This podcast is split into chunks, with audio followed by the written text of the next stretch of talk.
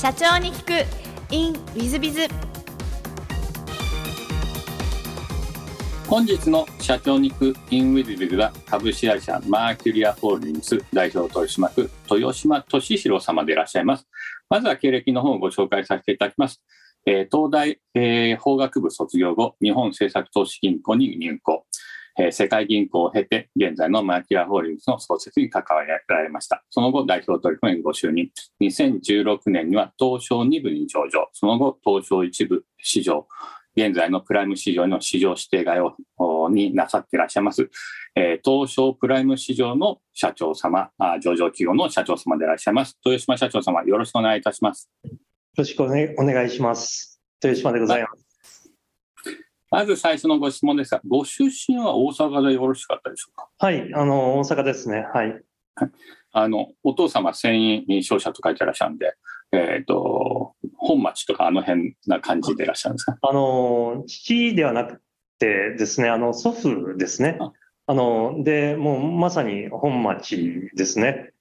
でまああのお寺があの南御堂っていうんですけどあの御堂筋に、まあ、本町のところにあると思うんですけど、まあ、そこがあのうちのお寺っていう感じでございます。失礼しました。おじい様が戦勝者の社長様でいらっしゃるあそうそうでしたね。はい。はい、で、えっ、と、小学校時代はどんな少年でいらっしゃいましたか？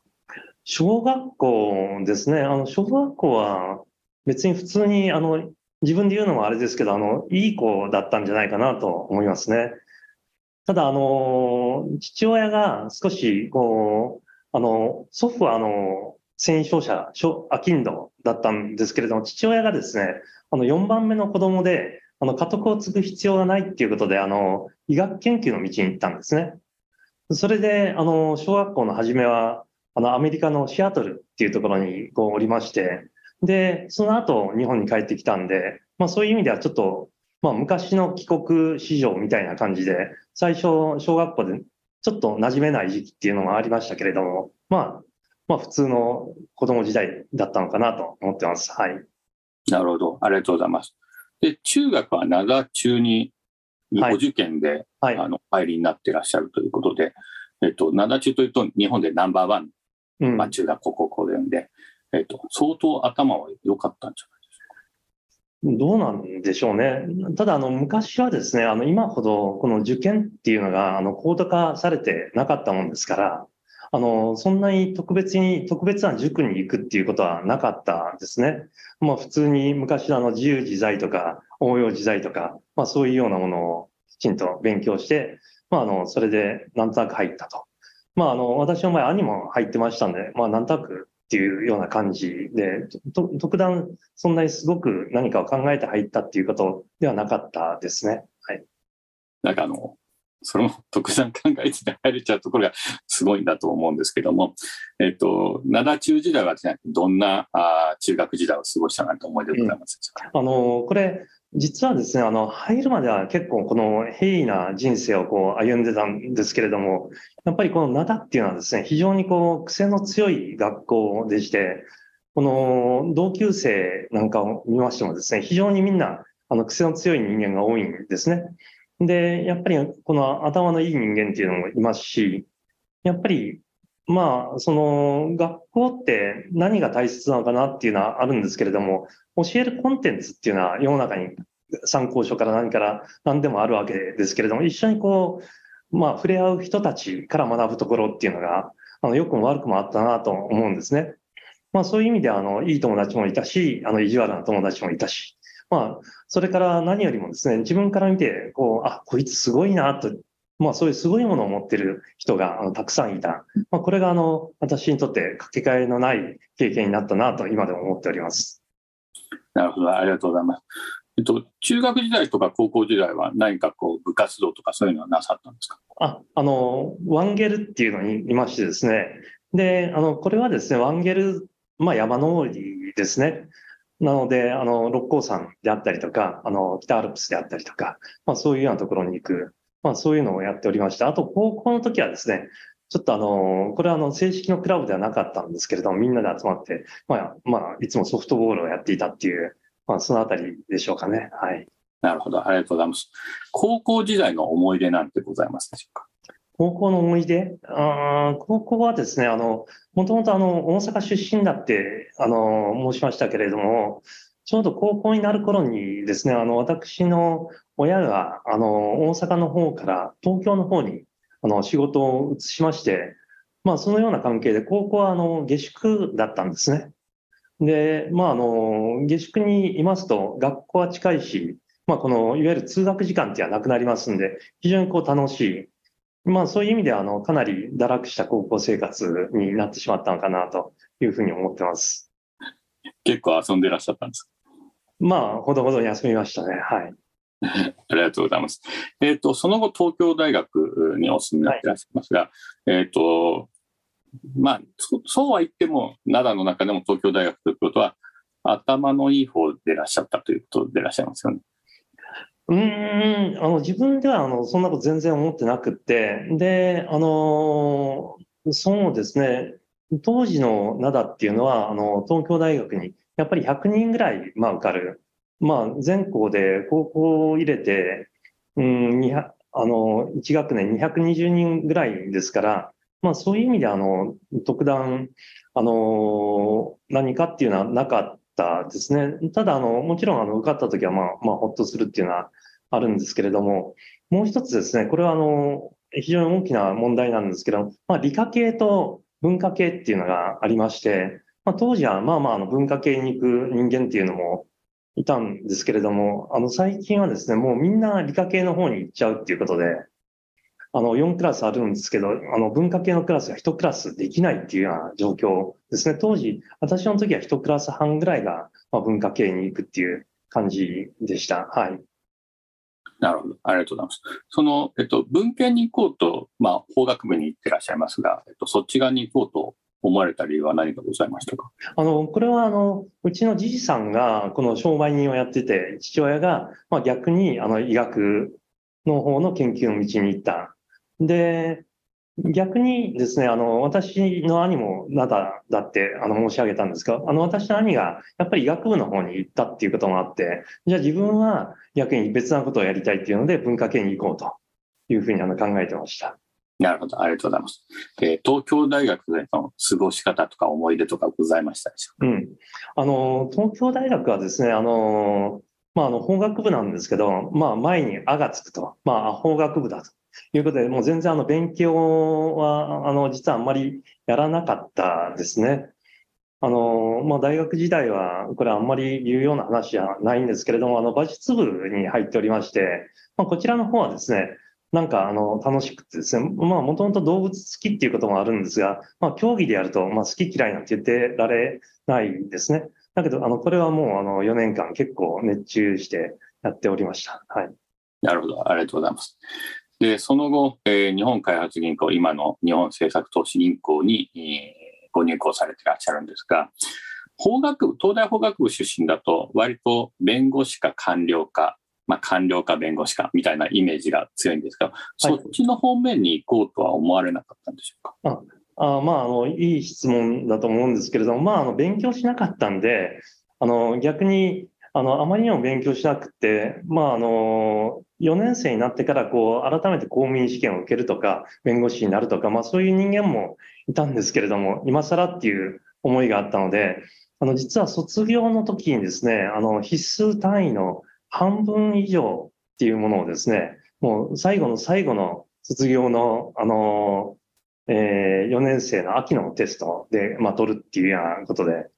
まああのまあ、逆にわざわざ留年してやるほどの価値のあることが、まあ、まあ、それ、それだけの大学生活は送ってなかったってことなんでしょうかね。はい。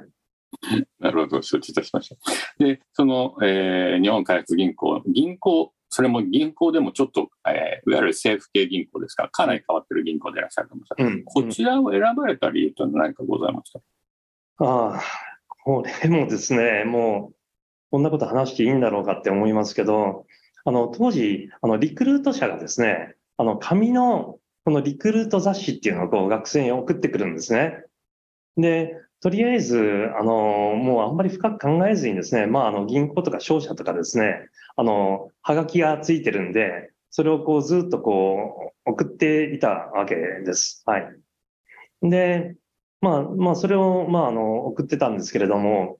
同時にですね、あの、政策投資銀行にですね、あの、まあ、東京大学の体育会のことを運動会って言うんですけれども、その、まあ、運動会で、あの、幹部をやってらした方が数年上にいましてですね、あの、私4年の時に、あの、馬術で3種目全部全日本に出ることが決まってたんですね。そうすると、まあ、あの、いや、君もうその就職活動なんかしてる場合じゃないぞというふうなことで、ちょっと声をかけていただきましてですね。まあ、あの、まあ、そのようなご縁があって、政策投資銀行に、まあ、入りました。はい。なるほど。ちょっと一つの前に戻って、あれなんですか、馬術も上手でいらっしゃったんですね。そうですね。あの、意外とちゃんとしてましたですね。あの、六外大学なんかでも、あの、二つぐらいは、あの、あの優勝したものがありますし、関東大会で10位ぐらいとかですね。まあ、一応、まあまあ、あの、やった方かなというふうに思ってます。はい。オリンピックを目指そうまでは思われなかったんですああの、オリンピックに出られた方について、あの、指導を受けてた、あの、馬事、あの、馬事公園に、あの、ずっと合宿をしてたまあ、そういうような時期っていうのはあります。ただ、あの、やっぱり、あの、レベルが違いますですよね。本当に強い大学、まあ、あの、私たちの頃は、あの、専修大学とか、日大とか、まあ、あの、明治さんなんかも強かったですけど、まあ、そのあたりを見てると、やっぱりちょっと、まあ、馬歴者っていうんですけど、ずっと子供の頃から、まあ、やってる人たちってなかなか叶わないところがあるなっていうのは思いましたね。はい。なるほど。ありがとうございます。じゃあちょっとまたあの先に進めさせていただければと思いますが、その日本開発銀行、日本政策投資銀行での思い出なんてございましたでしょうか？そうですね。あの、一番最初に、こう、まあそういう意味では、あの、若干先輩の引きみたいなところで、きちんとした、まあ就職試験っていうわけではなく、何タックを入ってしまったってところがあるんですけれども、まあ入ってくると、周りにいる人たちっていうのはちゃんと、あの、優秀な方が多いんですね。ちゃんと、あの、まあ、公認試験もちゃんと受かってましたとかですね。まあ、弁護士になろうかと思ったけど、まあ、あの、開発銀行に入りましたみたいなんで。で、その、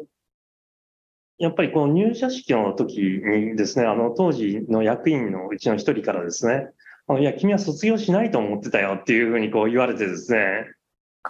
あ、なんかバカ採用だったんだなというのは非常に思い知ったと、身の程を知ったと、いうまあ、それがあの、社会人のスタートですね。そしたら、あの、入ってみますと、まあ、とても面白かったし、それから、あの、あまり勉強しなかったんですけれども、この法律っていうものに大学時代に触れてたのはとてもいいことだなっていうふうに思いましたね。あの、例えば、あの、90年前後っていうのはですね、あの、ロケットサイエンティスト、まあ、このような非常に、この科学的な関係、それからまあ数学的な考えによって、まあ、いわゆる、まあ、運用っていうものがなされるんだ。金融っていうのはサイエンスだと。まあ、そういうようなことっていうのは、まあ、非常にこう、もてはやされた時代なんですけれども、あの、一方で、もちろんそういう部分はあるんですけれども、一つ一つの融資であったり、一つ一つの投資っていうふうになりますと、契約条件っていうのはとても重要なんですね。結局、すべてをこう、そういう数学的に見通すことなんて当然できないわけですから、まあ、逆に見通せない様々なことが起きるからこそ、契約って必要なわけで、当然あり得ることっていうのは分かりますから、そういうようなものに対するその契約の使い方っていうものを考える上で、あの、あの、後から気づいたあの大学で実はいろんなことを学んでいたのかなっていう、こういうのはあの、ありましたですね。はい。なるほど。ありがとうございます。ちょっとリスナーの様の補足説明ですが、あの、先ほど90年代のお話をされました。いわゆるデリデリバティブとかが流行った時期だと思いますので、はい、えー、おそらくデリバティブは、まあ、30ぐらいまでにしか覚えられないまで言われたりした時期がございましたので、その時期のお話を今、豊島社長様はお話ししていただいたので、ちょっと補足説明でございます。すいません。はい。いえいえ。で、えっと、まあ、これもすごいですが、えっと、日本政策投資銀行にいらっしゃる最中に、マサチューセッツ工科学に留学を社会人としてなさってらっしゃる。これはあの社内の留学生試験で、まああのまあ、受かって、それであのアプライしたっていうことですね、受験して。まはい、あのリスナーの皆さん方もよくご存知だと思いますが、マサチューセッツ工科大学ですので、まあ、世界、まあ、1位か2位か3位かぐらいのぐらいのところに、すっと留学されるのも、やっぱりあの、えっと、校内でもご優秀でいらっしゃったということでいらっしゃるんじゃないでしょう。うん、あの、校内で毎年、えー当時はでですね、大体2人ぐらい、あの、一つの、あの、代の中2人ぐらい、あの、海外留学のチャンスを、まあ、いただけるということで、これは、あの、あの、大変、あの、ラッキーでしたし、やっぱり、あの、感謝してます。あの、実はこのアメリカに1990から92年なんですけれども、この時期、まあ、アメリカにいて学んだことっていうのがですね、その後の、実はあの、私の、この、えーまあ、ビジネスマンとしての人生の、あの、礎になっております。なるほど。そのマサチューセッツ工科大学ではどんな勉強をなさったんでしょうか？えーまあ、端的に言うと、この、今で言うと、不動産の証券化とか、流動化、あの、ストラクチャードファイナンスっていうような分野であったりとかですね。えーまあ、そのようなものですね。で、あの、その技術としての流動化や証券化っていうのもあるんですけれども、そのもっと大切なことっていうのはですね、あの、アメリカのバブル崩壊なんですね。日本のバブル崩壊は、まあ、あの、90年ぐらいに、まあ、まあ、バブルが崩壊するわけですけれども、アメリカのバブル崩壊はその前の、まあ、80年代半ばに、いわゆるセービングローンズっていう、まあ、地方の貯蓄組合の破綻っていうのが大量にありまして、これの不良債権処理っていうのが、まさにこの、私が言ったこの90年、92年の非常にホットトピックだったんですね。で、その時に数多くの、その、貯蓄組合、まあ、銀行ですね、小さな信用金庫のようなところが多いんですけれども、まあ、こういうようなものの不良債権処理をしていく中で、あの、不動産の、あの、流動化であったり、まあ、様々な証券化手法っていうものが、まあ、用いられた。これを、まあ、学んだわけです。で、まあ、これはもう話さなくてもお分かりになると思うんですけれども、92年、えー卒業して日本に戻ってくると、もうバブル崩壊がもう始まっていたということでございますので、えーその時に結局何が起きるのか、どういうふうに対処するのか、そのあたりのいわゆる地図ですね、マップが自分の頭の中にさっとこうできた。これがあの非常に大きい、あの、私のこのビジネスマンととしての、まあ、一つの大きな原点になりました。はい。なるほど。ありがとうございます。そうすると、日本政策投資銀行にマサチューセッツ工科大学がお戻りになると、まあ、まさにバブル崩壊の時だったんで、ある意味エースでいらっしゃったんじゃないでしょうか。うんそうですね。あの、私は、あの、もちろん、この、いろんな何をするべきか、どういうことをやろう。まあ、そういうようなビジョンっていうのは自分の中にはしっかりありましたけれども、当然、この、日本の組織っていうのは、バリバリの年功序列ですので、まあ、自分の言ってること、自分の考えてること、やるべきだって言ってることが、そのまますっとこう、あの、社内で受け入れられたわけではないんですね。で、最初はですね、まあ、とは言っても、まあ、生意気ですから、まあ、いろんなことを、まあ、言うわけですが、それを、あの、上にいる人たちが理解しない、ままた、あの、ちゃんと聞いてもらえないというような時代っていうのはあったんですけれども、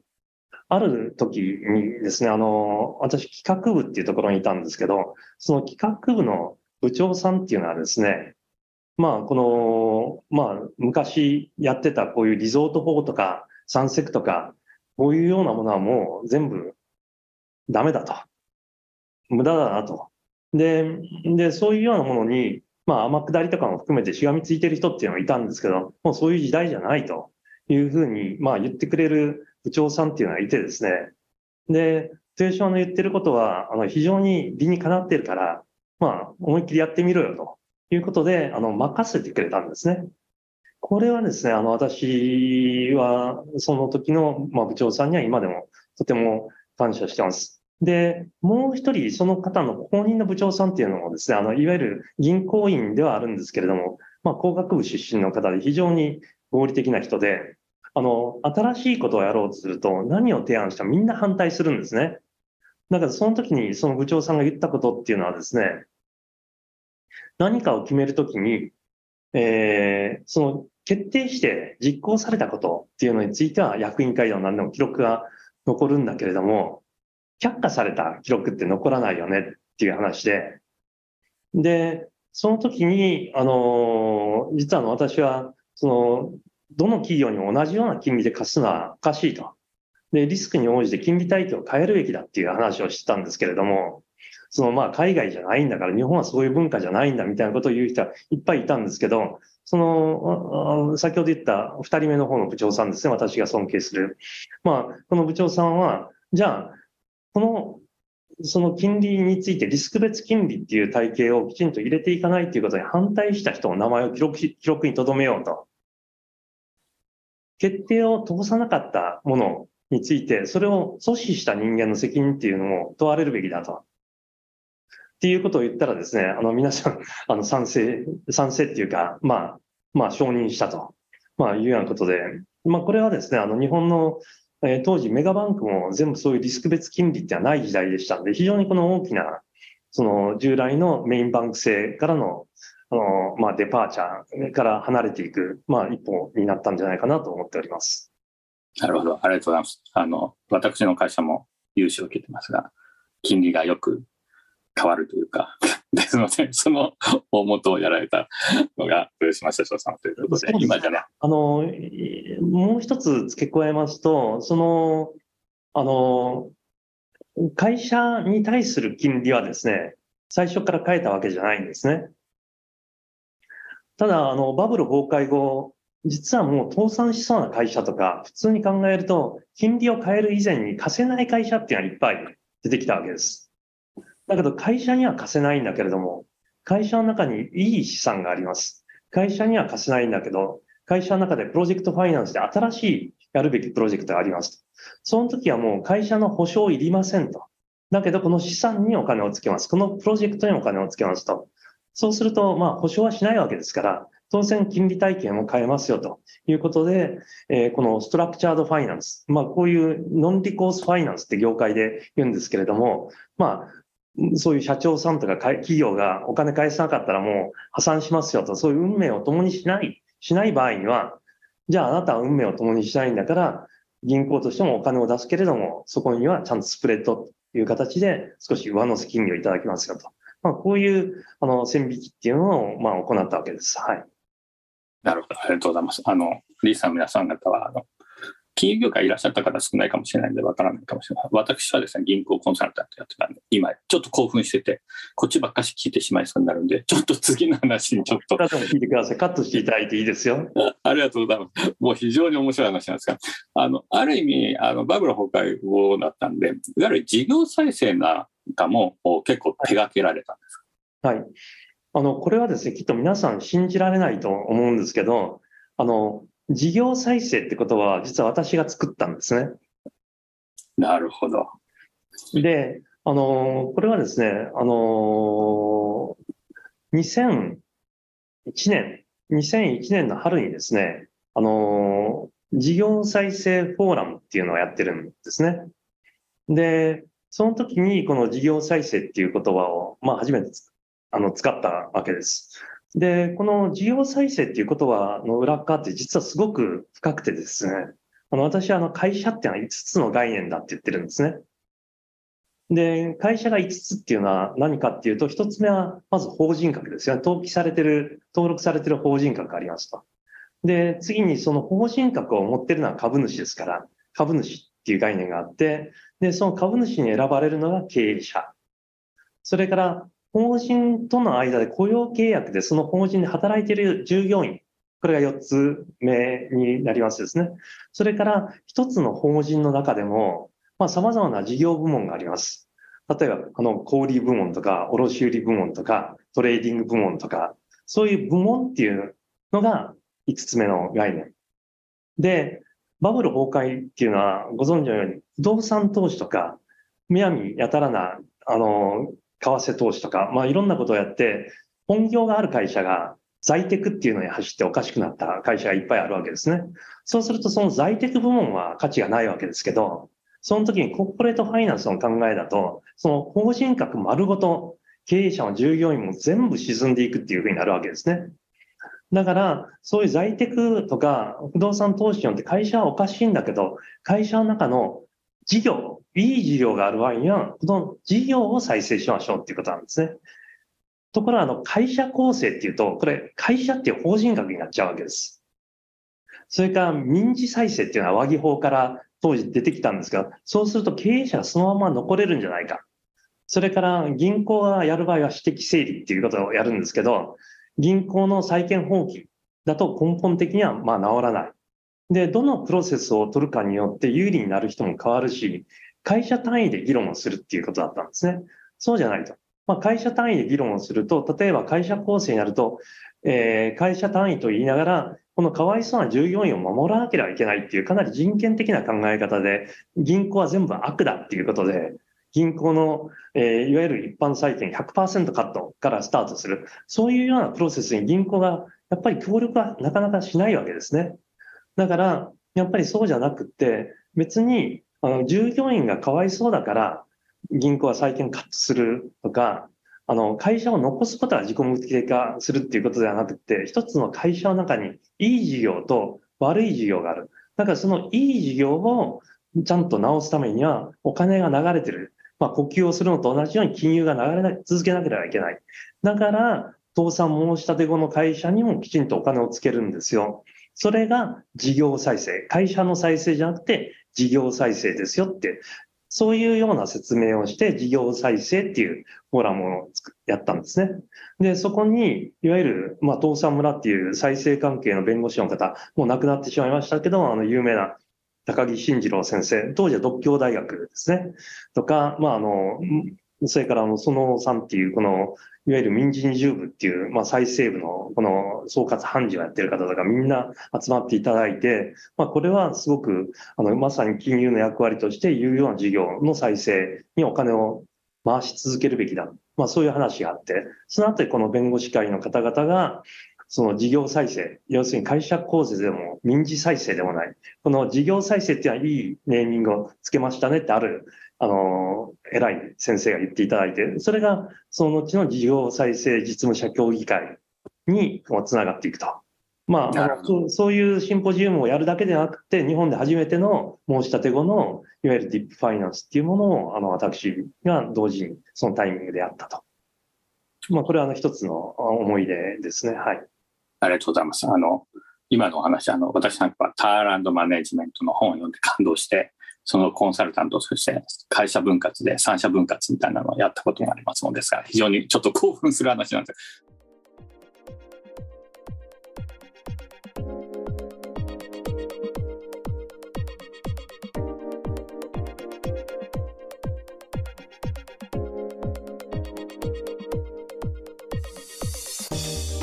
本日も社長に聞く in with biz をお聞きくださり誠にありがとうございました。えこの番組は2017年1月から毎週配信を続けております。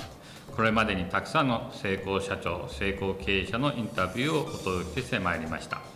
その内容は全てテキスト化いたしまして私ども WithBiz が運営するウェブサイト経営ノートでも閲覧いただけるようにしております。音声だけでなく文字で読み返すことで新たな発見や気づきがあり皆様の会社経営に役立つヒントがきっと見つかるのではないかと思いまして、えー、サイトの方にもさせていただいてます。ぜひネット検索で経営ノートスペース社長インタビューと入力いただき経営ノートのサイトをご覧になっていただければというふうに思っております。本日の社長に行く e ムイズではここまで。また来週。